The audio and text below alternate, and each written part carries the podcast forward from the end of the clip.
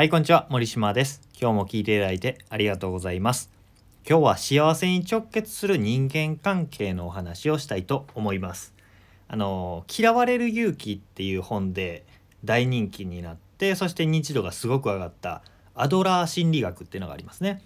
アドラー心理学では全ての悩みっていうのは対人関係だよっていうことを言い切っていたりとか僕は心理学を学び始めたのは選択理論心理学っていうねもので僕は講座とか行って心理学を学んだんですけどそこのね集中講座の中でも確か、えー不幸な状態とはっていうのは定義していて不幸とは何か。それは自分が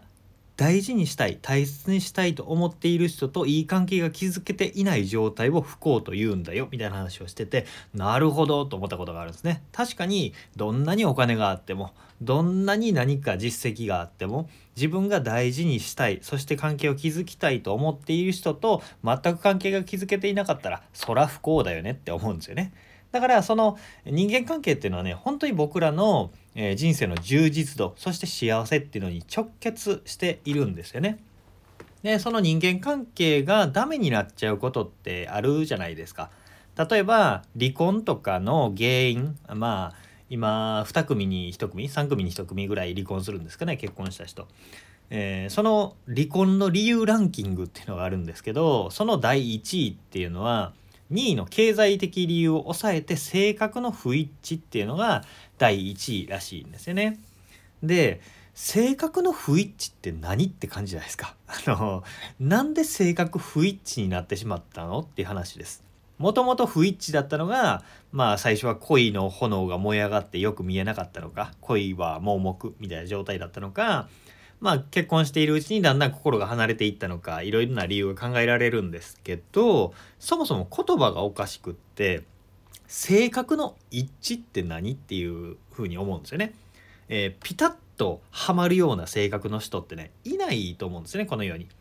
えー誰も他人の心を100%理解することもできないし維心伝心ってねあのシンクロ値すごい高い双子の兄弟とか姉妹とかでも全くの無言で維心伝心とはずっといかないはずなんですよ。何かしらコミュニケーションをとって同期していかないといけないはずなんですね。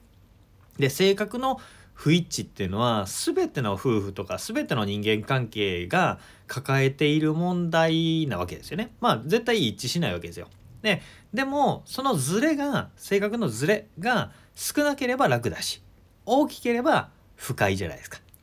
で、えーまあ、僕らはなんとなくありのままの自分って美しい気がするから何にも考えなくても自然体でパズルのピースが凹凸がパチッと合うような人が出てきたら素晴らしいそんな人はどこにいるんだろうみたいな風に考えちゃうんですけどまあそんなことはないわけですね。何の努力もなしに運命の人は現れないっていうことですね。えーで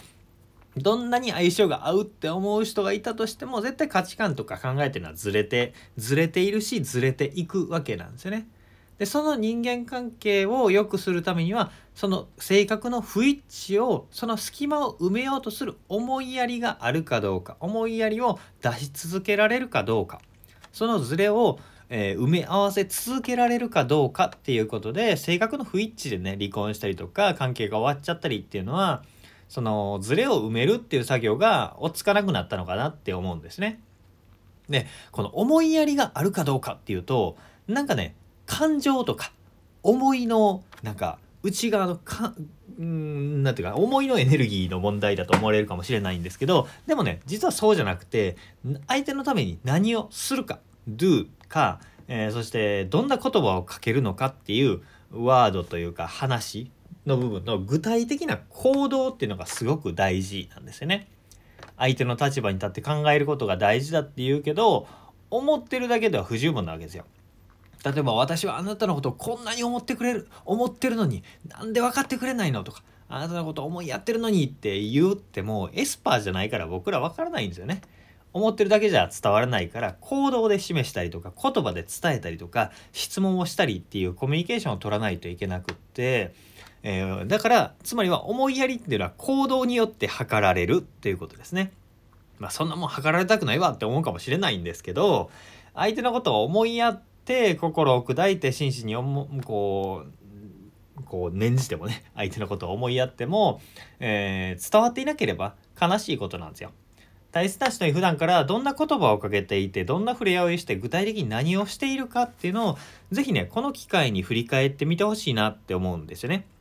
僕もすごく思うんですよ。家族だったり家族の誕生日を祝いましたか？とか、えー、身近な人にありがとうって言ってますか？とか、えー、最近何かやってもらったことに対してお礼を言ったかな？とか当たり前になってしまっていることに対して存在に扱ってないだろうか？とかっていうのをずっとね振り返ってみてほしいんですね。僕も振り返るとあやばいなって思うこといっぱいあるんですよ。で分かってるだろう？とか、えー、こんなこと言うほどのことじゃないしとか伝わってるはずだこの気持ちはとかっていう気持ちが出てきたとしてもあえてね一歩踏み込んで感謝の言葉とか気遣いの一言だったりとか何か具体的に行動して手助けしてあげるとかっていうことで愛情を示す思いやりを示すってことがすごく大事だなと思うんですよね。うん、だからこそ今まで言ったことを、ま、一言でまとめると愛は動詞ということです。愛。